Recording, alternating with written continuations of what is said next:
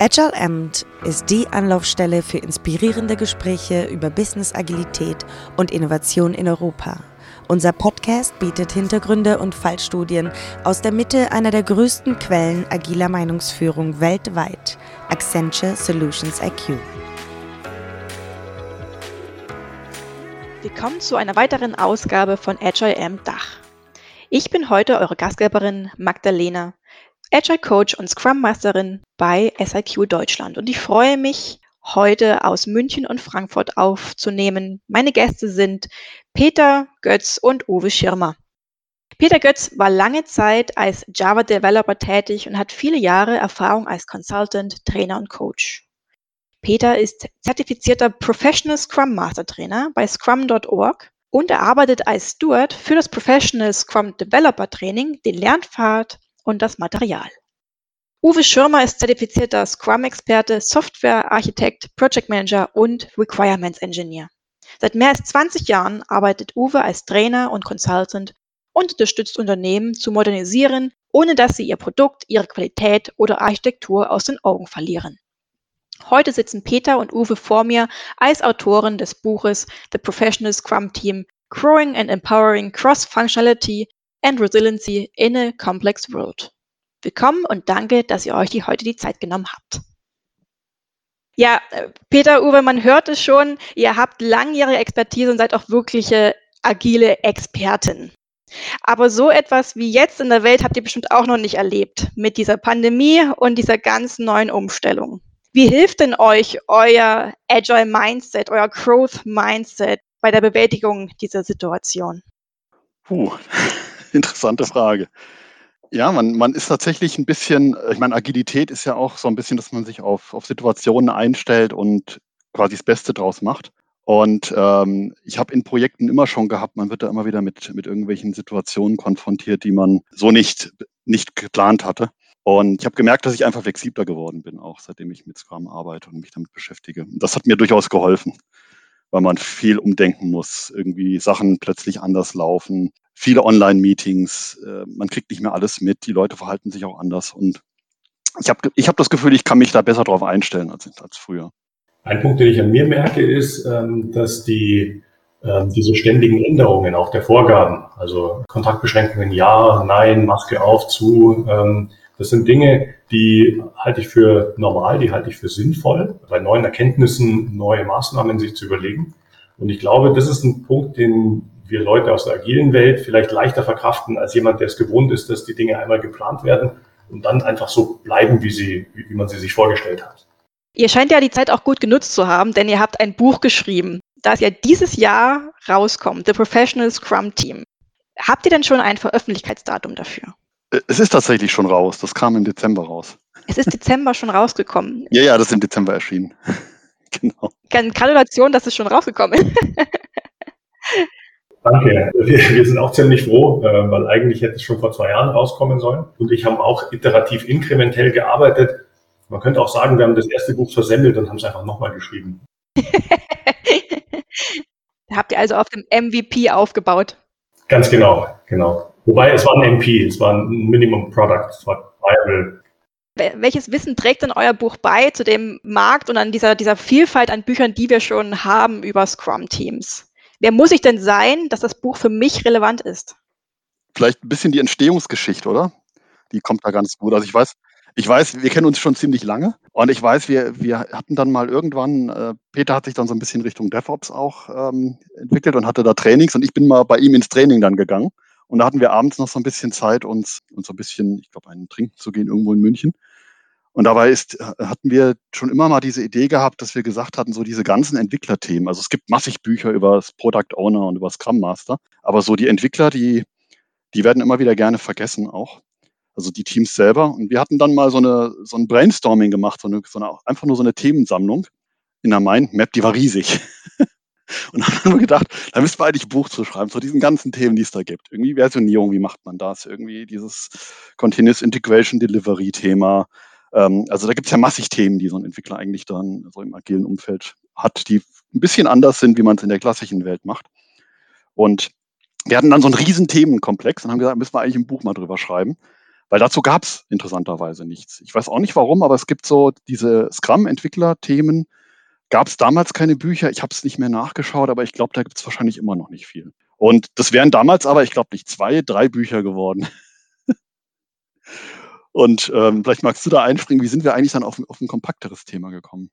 Ja, eigentlich war dann die Idee, dass wir, dass wir die ganzen Themen ja nicht nochmal erklären wollen. Weil wenn ich jetzt über Continuous Delivery was äh, ähm, lernen will, dann lese ich halt das Buch. Wenn ich über Refactoring sprechen möchte, dann lese ich das Refactoring-Buch von Fowler.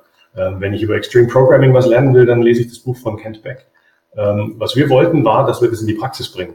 Also, dass wir eben nicht sagen, Refactoring funktioniert so und so, ja, und so machst du Continuous Delivery und das ist Continuous Integration, ähm, sondern wir wollten eigentlich ein Buch, was so ein bisschen auch unsere Erfahrung widerspiegelt. Also die Dinge, die wir gesehen haben bei unseren Kunden. Äh, Uwe und ich haben ja einfach den größten Teil unserer ähm, Karriere in, ähm, in, in Teams verbracht, in Softwareentwicklungsteams.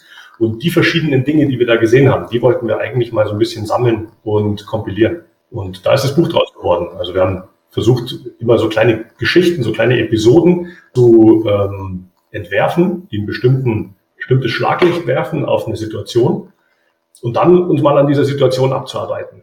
Ja, und dann mal eben schauen, was passiert denn da und warum ist es wichtig und welche Dinge kann man tun und welche können eventuell helfen, welche eventuell auch nicht. Also es geht uns in dem Buch stark nicht darum zu sagen, so müsst ihr das machen und das ist dann Scrum, sondern uns geht es eigentlich darum, dass wir sagen, das sind eure Optionen. Und ähm, das sind die Optionen, die wir jetzt in der Situation erkennen. Vielleicht hilft euch eine davon weiter. Wenn nicht, sucht euch eine weitere Perspektive, die ihr gehen könnt. Also eigentlich auch hier das, das agile Mindset, hoffen wir, ähm, sinnvoll weitergetragen. Ich hatte schon das, das, das Glück, dass ich ein bisschen in eurem Buch lesen durfte. Und da ist mir genau dieser, dieser Teil so gut hat mir so gut gefallen, diese Fallbeispiele, diese Problems, auf die man immer wieder stößt und auf die man auch immer wieder, immer wieder Antworten sucht. Und da habt ihr auch, um gleich reinzutauchen, direkt, da habt ihr dieses Begriff des Mechanical Scrum aufgegriffen. Was ist denn das? Den haben wir uns geklaut. Ich weiß ehrlich gesagt gar nicht mehr, wer den als erster gebracht hat. Ähm, es könnte Fowler sogar gewesen sein. Wobei, immer wenn ich nicht weiß, wer was gesagt hat, sage ich, das war Fauler. Also von dem her würde ich jetzt nichts drauf geben. Und ähm, wenn wir sagen Mechanical Scrum, dann meinen wir, dann meinen wir, dass wir mechanisch die Rituale durchführen. Und ich sage jetzt ganz bewusst Rituale, ohne dass wir die Seele dahinter verstehen. Ich würde heute sogar einen anderen Begriff verwenden. Den, ähm, den verwenden Barry Overeem und Christian Verweist, zwei Kollegen von mir aus äh, den Niederlanden. Und die haben äh, ein Buch geschrieben, der Zombie Scrum Survival Guide. Zombie Scrum ist für mich fast noch das bessere Bild, weil es nämlich ausdrückt, dass wir ein seelenloses, aber sich bewegendes Gebilde vor uns haben. Und das, ähm, das ist für mich das, äh, der, Inbegriff von Mechanics. Und das, das ist tatsächlich, das ist oft, wenn ich dann auch in, in Firmen sehe, wenn es nicht läuft oder nicht funktioniert, weil äh, gerade, ich sag mal, Leute, die so ein bisschen, die studiert haben und, und, äh, und viel gelernt haben, die, die sträuben sich immer so ein bisschen Dinge zu tun, die sie nicht verstehen auch. Also wenn ich denen sage, du machst jetzt irgendwie das Daily täglich die 15 Minuten und du machst dieses und jenes, ohne dass ich denen erkläre, warum man das macht und was das vielleicht für Vorteile bringt oder für Nachteile, dann, dann sträuben die sich halt so ein bisschen dagegen, weil die sagen, warum soll ich denn das machen? Ich, ich glaube, ich, ich kann es besser und ich verstehe es besser und anders läuft es besser. Also da muss man ein bisschen mehr machen, als einfach nur sagen, mach das jetzt da kommt jetzt ja auch dieses her, dass wir auch immer wieder hören, ja, Scrum funktioniert nicht oder wir haben es mal ausprobiert eine Weile und haben entschieden, das ist nichts für uns, wir machen das wie früher weiter, das lief besser. Was denkt ihr denn, woher das kommt, diese Wahrnehmung und auch, dass wir das immer wieder immer noch hören und immer wieder hören, dass Scrum eigentlich nicht funktioniert? Ich glaube, das kommt daher, dass die Firmen versuchen, Scrum als Werkzeug einzusetzen, ohne hinter die Fassade zu schauen. Also ähm, die versuchen an ihrer Organisation wenig bis nichts zu ändern und einfach nur ähm, ähm, ein Daily Scrum einzuführen, alle zwei Wochen eine Retrospektive und Review zu machen, die Arbeit, die man früher eben auf ein Jahr in eine technische Feinspezifikation äh, genagelt hat, äh, zu unterteilen in Häppchen von zwei bis vier Wochen. Und dann erhoffen sich die Organisationen scheinbar, dass daraus Erfolg wird. Das kann nicht funktionieren. Agilität bedeutet, dass wir unsere ganze Denke umdrehen dass wir ähm, uns überlegen, was ist das Wichtigste, was ich heute erreichen möchte. Ja, was ist das Wichtigste, was ich in diesem Monat erreichen möchte? Was ist das Wichtigste, was ich in diesem Quartal erreichen möchte? Wir brauchen also Zielbilder, die wir uns erarbeiten. Und dann müssen wir konsequent auf diese Zielbilder hinarbeiten. Und in Scrum haben wir diese Zielbilder. Ja, sie wurden im letzten Scrum Guide Update äh, im November 2020 nochmal gestärkt. Ja, das war für mich ein, ein, wichtiger Punkt. Und wenn Organisationen es verstehen, dass man darauf hinarbeiten muss und dann auch noch das Thema Leadership und Organisationsentwicklung mitnehmen, ja, also das nicht als Teamproblem einfach abstempeln, dann glaube ich, kann Scrum gut funktionieren. Wenn man Scrum versucht, einfach als als, als Werkzeug einzuführen, so wie ich einen neuen Drucker kaufe oder wie ich eine neue äh, Office-Version mir zulege, dann glaube ich, kann das nicht gut funktionieren. Ich habe meistens erlebt, dass es nicht funktioniert, wenn, wenn ich sage mal, das Management ähm, Scrum einführen möchte bei, bei den Entwicklern, weil die sagen, ja, die, die sind mir zu langsam und zu schwerfällig und ich habe davon Scrum gelesen und dann ist ja alles schnell und performant und jetzt macht mal. Also oft ist es dann so, dass die gar nicht sehen, dass sie sich da selber auch einbringen müssen, sondern das ist dann das Problem der anderen. Wir machen jetzt da unten Scrum irgendwie.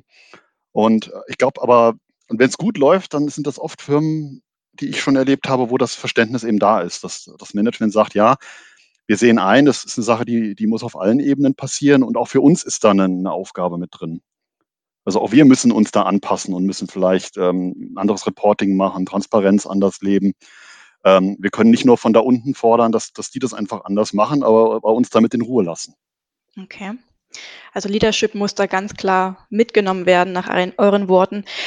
Du und Peter, du sprachst auch von der Zielsetzung. Welche Bedeutung hat denn Zielsetzen in Scrum und wie muss das denn noch, noch mehr Bedeutung draufgesetzt werden? Aus meiner Sicht sind die Ziele der Dreh- und Angelpunkt. Ähm, wenn ich kein Ziel habe, dann arbeite ich einfach nur Dinge ab. Ich bin busy. Ja, also ich bin beschäftigt. Ähm, was wir aber haben wollen aus organisatorischer Sicht ist ja nicht, dass die Leute, die wir beschäftigen, beschäftigt sind. Das ist nicht das Ziel ähm, sondern wir wollen eigentlich unsere Kunden zufrieden machen. Wir wollen Produkte entwickeln. Wir wollen unseren eigenen Wert steigern. Ja, also jede Organisation hat den, den, sagen wir mal, die intrinsische Motivation, sich als Organisation am Leben zu erhalten.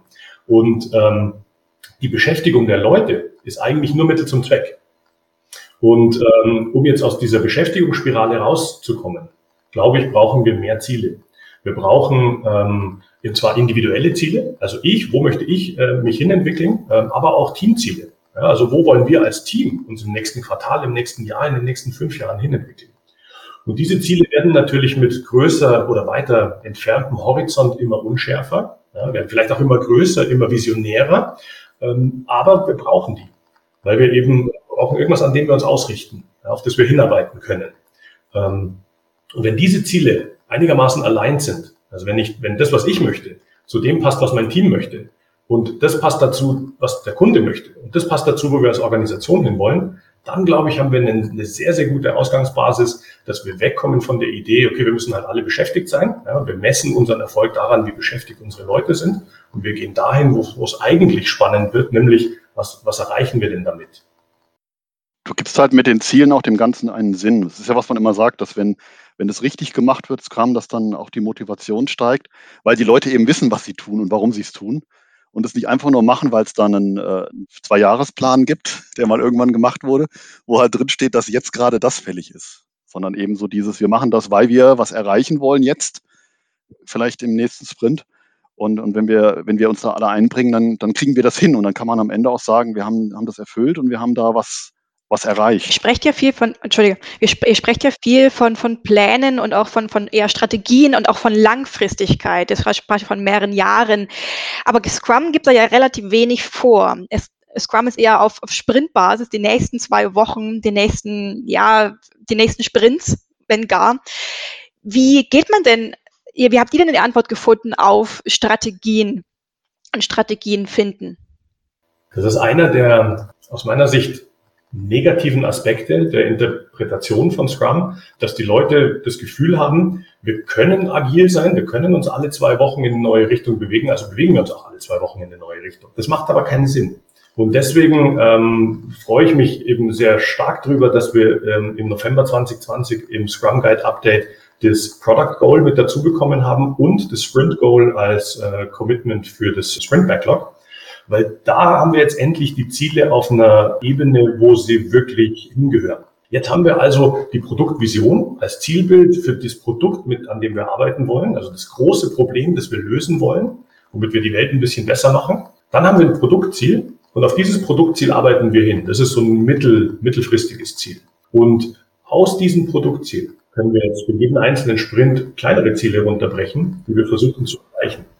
Und ich habe das mit meinen Teams schon lange gemacht. Ich habe, äh, wir haben bei Scrum.org, ähm, wo ich Trainer bin, haben wir ähm, dafür die sogenannte Planungszwiebel, die wir in unseren Kursen und auch in unseren Coachings verwenden, wo wir eben sagen, von außen nach innen werden die Ziele immer konkreter und definierter. Aber wir brauchen von innen nach außen auch diesen Rückbezug. Ja, es bringt mir nichts, wenn ich im Sprint sage, ich habe äh, heute an der Maske XY gearbeitet und habe da das Feld Tralala ergänzt, wenn nicht klar ist, was ich mit diesem Feld Tralala erreichen möchte. Und das ist das Sprintziel.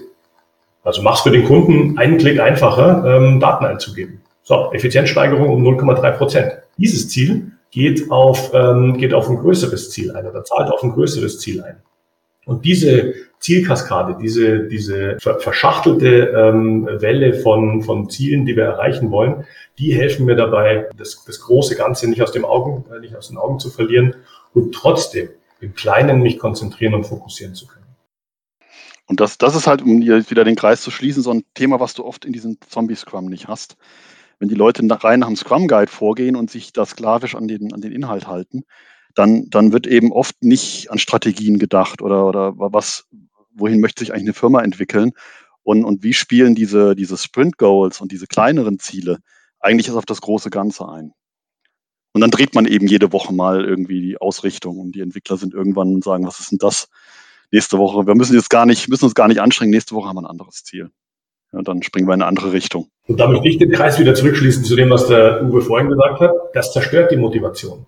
Wenn ich diese Woche etwas gemacht habe und erfahre nächste Woche, dass es für die Katz war, weil wir was ganz anderes jetzt machen wollen, dann es gibt wenige Dinge, die mich, die mich mehr, äh, ähm, die, die meine Motivation mehr zerstören als das. Wenn Arbeit, die ich geleistet habe, von der ich überzeugt war, dass es etwas Sinnvolles ist, wenn wir die nicht brauchen, weil sie jetzt sinnlos geworden ist. Ja, die Leute sind ja auch schlau. Also irgendwann, irgendwann lernen sie dann halt, dass es nichts bringt, sich dann einzubringen. Oder dass man da nicht so viel Energie reinstecken muss, weil es ja nächste Woche sowieso wieder in eine andere Richtung geht. Und dann kann ich es mir auch leichter machen. Dann verlierst du die Leute auf Dauer. Und das wird dann immer schlimmer. Wen seht ihr denn in der Rolle, das voranzutreiben, diese Strategien? Oder dieses strategische Denken? Okay, die, die zweite Frage, also die Ergänzung strategisches Denken, macht die Antwort anders. Auf, die, auf deine erste Frage hätte ich geantwortet, auf Organisationsebene muss das Leadership machen, also die Unternehmensführung und die Leute, die ähm, die Strategien auf Unternehmensebene treiben, also vom C-Level wärts. Auf der Produktebene ist es der Product Owner. Das bedeutet aber auch, dass wir den Product Owner mit dem Mandat ausstatten müssen, das zu dürfen. Der Product Owner darf nicht der Schriftführer für ein Scrum-Team sein, der ähm, quasi einen Jira-Zugang hat und den und jetzt Jira vollschreiben soll, sondern der Product Owner muss ein echter Owner sein. Also der muss das Mandat haben, dieses Produkt zu treiben. Mit der Ergänzung, wer sollte da treiben, wer sollte das unterstützen, da sehe ich die Scrum Master, die Agile Coaches. Wobei für mich jeder Scrum Master ein Agile Coach ist. Äh, die Agile Coaches, die Scrum Master, das sind die Personen, die am besten in der Lage sind, ähm, aus der Metaperspektive zu beobachten. Zu beobachten, welche Dinge eventuell schieflaufen, ohne im System gefangen zu sein oder ohne so stark im System gefangen zu sein. Und dadurch können wir äh, Agile Coaches ähm, eben auch spiegeln. Wir können dann unseren Organisationen, unseren Teams, unseren Product Owners den, äh, den Spiegel vorhalten und können sagen, pass mal auf, momentan sind die Leute nur busy. Wir machen Arbeit, weil ihr ihnen Arbeit vorlegt. Legt ihnen doch Ziele vor. Ja, und lasst, ihn, äh, lasst sie teilhaben daran, diese Ziele zu klären, zu verdeutlichen, Fragen zu beantworten und dann die Ziele auch zu erreichen. Ganz wichtig ist dann natürlich aber auch, dass du Product Owner hast, die, die auch wirklich Product Owner sind, also die nicht nur Anforderungen, die müssen tatsächlich so ein Produkt dann auch, die müssen die Kunden verstehen, die müssen das Produkt verstehen, ähm, die müssen auch die Zeit haben, daran zu arbeiten, weil diese strategische Arbeit wirft ja nicht direkt dann die, äh, ich sag mal, die User Stories oder die, die ähm, Sprint Backlog Items raus, sondern du musst dich da erst mal mit so einem Produkt beschäftigen, musst überlegen, was sind denn meine Kunden, in welche Richtung geht das? Und das kostet Zeit und ist aufwendig. Und dann kommen hinten sinnvolle ähm, Produkt Backlog Items raus. Ja. Aber das, das, ist, das ist erstmal nicht produktiv, das ist erstmal strategische Arbeit. Und das musst du erlauben. Und dann hast du gute Product Owner, wenn die das können und wenn die dann auch ähm, ihre Kunden kennen, wenn die dann auch in Reviews die richtigen ähm, Kunden reinbringen, die, die sich die Ergebnisse anschauen und die auch ein sinnvolles Feedback geben können. Und äh, du kannst dir da sehr viel kaputt machen, wenn du das nicht hast, weil du da viele so Mechanismen verlierst, die Scrum bietet, wenn das schlecht läuft. Da höre ich so raus, dass das auch eins eurer Common Problems, so was ihr häufig habt, dass die Product Owner in der Form nicht enabled sind oder nicht empowered genug sind.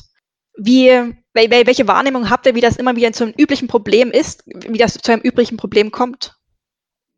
Die werden, äh, ich habe schon viel mit Product Ownern gearbeitet an der Stelle und mein, meine Erfahrung ist, die werden oft noch mehr vergessen als die Entwickler. Weil man, äh, wenn man Scrum einführt, erstmal der Scrum Master. Das ist ziemlich offensichtlich, dass man den braucht und dass man da auch Unterstützung braucht. Ähm, Product Owner sind dann häufig, das ist der Fachbereich, das sind dann die, die eigentlich das Produkt kennen. Die werden da so reingeschubst und dann soll der, der Scrum Master die im Endeffekt ähm, befähigen und soll denen irgendwie das nötige Know-how geben. Und, ähm, und der Scrum Master macht aber noch so viel mehr. Der kann sich nicht nur exklusiv um die Product Owner kümmern. Also da, und da steckt viel drin. Also ich habe oft ähm, Projekte erlebt, wo es bei in den Teams eigentlich gut lief und dann hast du dann oft das Problem bei den Product Ownern, weil die da nicht hinterherkommen, weil die das Handwerkszeug nicht kennen, weil die noch nie eine User Story gesehen haben oder so Sachen wie User Story Maps und ähnliches nicht kennen sollen, aber Riesenprodukte managen. Und dann ähm, macht man schnell gern den Fehler, dass man dann sagt, okay, da braucht es halt dann mehr Product Owner und dann stopft man da irgendwie noch mehr Leute rein, was das nicht besser macht. Also da, da ist oft auch so ein bisschen eine Kopflosigkeit da an der Ecke, dass man da nicht, nicht so richtig weiß, wie man da rangeht und wie man jetzt aus einem wie man jetzt einen guten Product, Product Owner enabelt und wie man dem irgendwie die, die Handwerkszeuge an die Hand gibt, dass der vernünftig arbeiten kann. Ich sehe das in meinen Trainings auch sehr häufig. Ähm, ich, ich mache viele Product Owner Trainings ähm, öffentlich. Und das ist eigentlich das Spannende am ersten Tag. Am ersten Tag sprechen wir gar nicht über Scrum. Am ersten Tag sprechen wir, oder nur am Rande über Scrum, sondern am ersten Tag sprechen wir darüber, was ist ein Produkt? Warum ist ein Produkt kein Projekt? Was ist Wert? Was ist Geschäftswert? Wie kann ich den messen? Und was ist meine Aufgabe als Product Owner? Und die meisten Leute gehen am ersten Tag mit mehr Fragezeichen raus, als sie reingekommen sind. Weil die haben sich jetzt erwartet, okay, der zeigt mir jetzt Jira und der zeigt mir jetzt, wie ich eine User Story schreibe und der zeigt mir jetzt, wie ich eine User Story äh, zerteilen kann. Das tun wir nicht. Das können wir gar nicht. Sondern das ist eine kontextabhängige Arbeit. Was wir tun können, ist, wir können den Leuten und auch der Organisation zeigen, welche, welche Art von Product Owner braucht's. Also das ist, das ist so ein bisschen wie wenn ich einen Handwerksbetrieb habe und ich äh, bin ich habe einen Dachdeckerbetrieb, sondern sage ich, ich stelle mir jetzt aber nur äh, Lehrlinge ein. Ja, und zwar auch nur Schlosserlehrlinge, weil da gibt's gerade viele. So, das kann nicht gut funktionieren. Also ich brauche Leute, die sich wirklich mit der Materie auskennen. Ich brauche Leute, die das Produkt sehr gut kennen, die den Willen und die Kapazität haben, mit dem Team und den Stakeholdern zu arbeiten und die die Verantwortung auch übernehmen dürfen. Und das, deswegen die meisten Product Owner, die bei mir aus dem Training rausgehen, sind danach erstmal gefragt, dass sie in der Organisation sagen, so, ich erkläre euch mal kurz, wie der Product Owner eigentlich gedacht ist. Und äh, ich vermute mal, dass das viele Organisationen überfordert, weil die sehen das die sehen das. Peter, du sprachst gerade die Messbarkeit an, auch die Messbarkeit von Erfolg.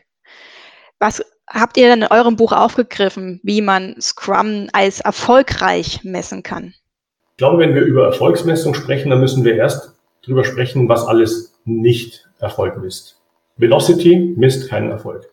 Auslastung misst keinen Erfolg. Uwe und ich kommen beide aus der, aus der IT-Beratung. Ähm, bei uns geht es immer um Verrechenbarkeit.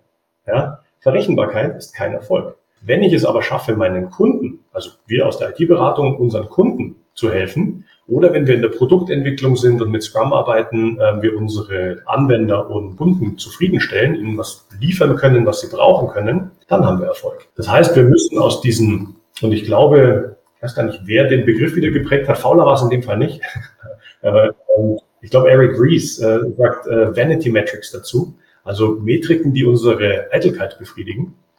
Und diese Vanity Metrics sind Dinge wie Velocity, Utilization Rate und so weiter. Wir müssen eigentlich Produktmetriken hernehmen. Wir müssen messen, wie zufrieden sind unsere Kunden mit dem, was wir tun. Wir müssen messen, wie wie viele Leute nutzen unser Produkt? Wie lange nutzen sie das? Wir brauchen also Applikationstelemetrie, die wir einbauen, Monitoring, die, das wir einbauen, um herauszufinden, welche Teile unserer Systeme sind benutzt und werden gemocht und welche nicht. Und diese Art Metriken, die sollten uns helfen, um zu erkennen, ähm, dass das Produkt sich ähm, besser entwickelt.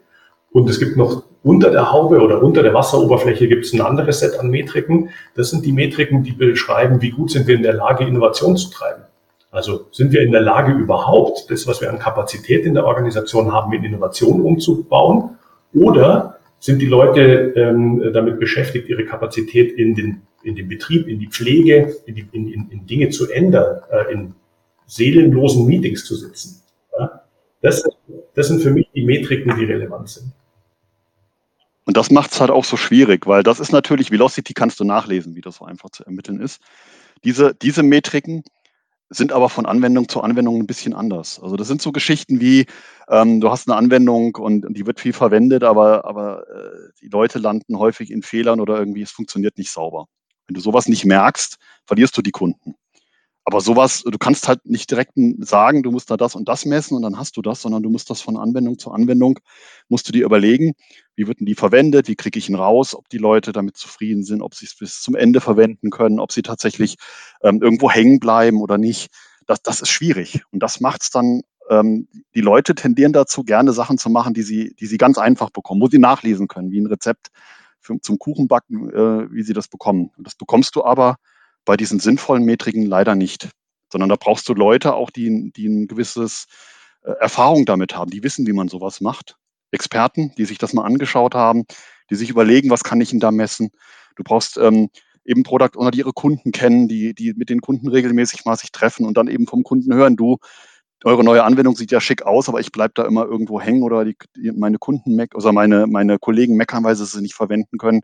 Das kriegst du nicht, nicht, wenn du, ähm, ich sag mal, nur einen Twitter-Kanal hast, um mit den Kunden äh, Kommunikation zu haben, sondern da musst du ein bisschen dichter dran sein. Da musst du auch irgendwie ein bisschen Verständnis von dem haben, was deine Software ist und wer sie verwendet. Ihr nennt viel Reporting oder auch äh, Analyse der Daten. Bei wem, bei wem seht ihr das? Als erste, erste Teilfrage. Bei wer ist dafür verantwortlich, diese Metriken zu, zu erheben? Oh, das geht durch alle, alle Ebenen. Also das fängt bei den Entwicklern an. Also auch Entwickler müssen da was einbauen in die Software. Du musst was haben, wo du, wo du quasi Messpunkte haben kannst und ähnliches. Ähm, da habe ich auch schon Entwickler gehabt, die da sehr, sehr schlaue Ideen hatten, wie man so Sachen machen kann. Und ähm, das, da sind eigentlich alle gefragt. Das, da muss der Product Owner sich was überlegen, da müssen sich die Entwickler was überlegen. Da muss ich Kunden einbinden, die mir dann vielleicht ab und an mal sagen, hier, an der Stelle würde ich, äh, würde ich gerne ähm, noch das und jenes machen können oder es wäre schön, wenn ihr das mitkriegen würdet, wenn da was nicht funktioniert. Das ist ja das Schwierige. Du kannst da nicht irgendwie jemanden einstellen, der das alleine macht. Äh, irgendein, ja, kann, ich weiß nicht, wann die Job nennen, aber irgendeine Rolle halt, sondern das muss eigentlich, alle müssen das leben. Alle wollen, müssen wollen, dass das Produkt gut wird und erfolgreich wird und müssen sich überlegen, wie sie, wie sie ähm, mitbekommen können, wenn Sachen schief laufen oder wenn die nicht, nicht gut laufen? Ich habe da ein Beispiel. Und zwar, ähm, weil die, die, die naive Antwort wäre, naja, das muss der Product Owner für sein Produkt, das muss die Organisation für ihre Organisation machen. Und ich habe für ein Startup in München vor zehn Jahren ähm, gearbeitet als Interim Scrum Master. Und dort haben die Entwickler, das war eine kleine Firma, 70 Leute, ähm, und da haben die Entwickler irgendwann mal gesagt, wisst ihr was, wir würden gerne Dashboards bei uns im Entwicklerbüro haben, die uns zeigen, wie momentan unsere Einnahmesituation ist. Dieses Startup war zu einem großen Teil aus Google-Werbung finanziert und ähm, das kannst du natürlich dann sehr, sehr, sagen wir mal, kleinteilig und schnell ähm, auch äh, visualisieren. Und ähm, die Entwickler wollten eben wissen, wie, wie verändert sich unsere Einnahmensituation, wenn wir Dinge ausprobieren. Wir haben da damals gerade mit AB-Testing rumprobiert und sie wollten eben herausfinden, ähm, was ist der Effekt. Jetzt hätte ich als Scrum Master niemals eigentlich diesen Fokus auf die Zahlen erwartet vom Entwicklungsteam. Und trotzdem waren diejenigen, die, die gesagt haben, das, das würde uns helfen, um herauszufinden, ob das, was wir tun, Sinn macht. Ja, und das spielt so ein bisschen in das rein, was der Uwe gerade gesagt hat. Ich glaube, wenn wir alle Leute einladen und alle Leute auch ähm, wertschätzen mit dem, was sie beitragen können, ich glaube, dass es dann auch dazu kommt, dass die Menschen mitarbeiten wollen dass eben ein Entwickler sich Gedanken drüber macht, hm, was würde es mir denn noch verbessern, äh, meine Arbeit? Oder wo, oder dass eben vielleicht auch ein, ein Stakeholder, ein Kunde anruft und sagt, hey, ich bin so zufrieden mit euch, aber es gibt einen Punkt, der nervt mich. Also man, man, muss ein bisschen dazu hin, Entwickler wollen, was wollen Dinge implementieren, die auch verwendet werden. Also kein Entwickler möchte irgendwo die, die kleine Funktion in der fünften Menüebene machen, die keiner verwendet, sondern ich möchte schon auch Zeit und Aufwand und meine Lebenszeit in was investieren, wo ich was entwickle, dass die Leute dann auch verwenden, wo ich das Gefühl habe, ja, das, das hilft den Leuten weiter und das wird häufig verwendet und, und viele, viele Kunden finden diese Funktion einfach toll. Und dann die zweite Teilfrage dazu. Viele Project Manager oder Projektmanager finden diesen Beruf Scrum oder diese Rolle, nee, Beruf, dieses Rolle Scrum Master sehr, sehr attraktiv, sind aber immer noch vom, vom Gelehrten, von der Tradition her Projektmanager at heart und reporten deswegen extrem viel. Wie können Sie, welchen Tipp könnt ihr diesen jungen, frischen Scrum Mastern geben, dass sie nicht in diese, in diesen Verfahren drin bleiben, alles zu reporten und in ihrem Projektmanagement denken, weiter zu handeln? Ich glaube, du hast das, den, den wichtigen Punkt schon genannt, Projektdenken. Wir müssen raus aus diesem Projektdenken, wo wir uns, und das sind Vanity-Metriken, ähm, über Zeit und über Kosten und über Leistungsumfang äh, definieren. Wir müssen ähm, hin zu anderen Metriken. Wir müssen zu Produktmetriken kommen. Und wenn der Projektleiter, der Projektmanager auch an diesen Produktmetriken beteiligt ist, dann glaube ich, ändert sich auch sein oder ihr Verhalten. Ja, dann wird es die Messung an. Ähm, zusätzlich würde ich jedem Scrum Master, ob ehemaliger Projektleiter oder nicht, empfehlen, ähm, such, such dir eine, eine Gruppe Gleichgesinnter. Such dir eine Community, in, in der du äh, dich reflektieren kannst. Ja? Coaches brauchen Coaching. Und deswegen ist es gut, wenn wir die Projektleiter, Schrägstrich Scrum Master, auch in so einer Coaching-Community mit drin haben, sodass sie sich selber gegenseitig helfen. Sehr schön. Vielen lieben Dank. Das war ein wunderbares Schlusswort in Form des, dass wir eine Community brauchen, um uns da zu unterstützen und auch das neue Scrum Master zusammen lernen können und sich auch austauschen können mit mehr Erfahreneren und von weg von Pro Projektdenken hin zu Produktdenken.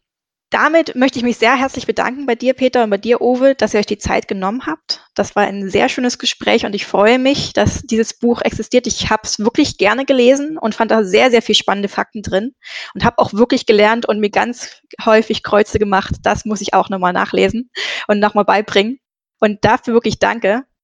Und auch an die Zuhörer, vielen Dank, dass ihr euch diese Ausgabe von Agile Amt angehört habt.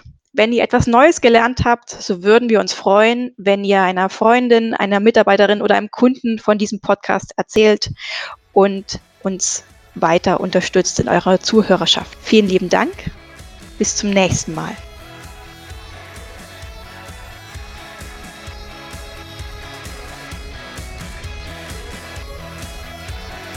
Danke, dass Sie Agile Amt auf Deutsch gehört haben.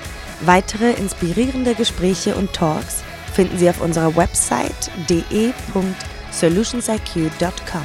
Bis zum nächsten Mal.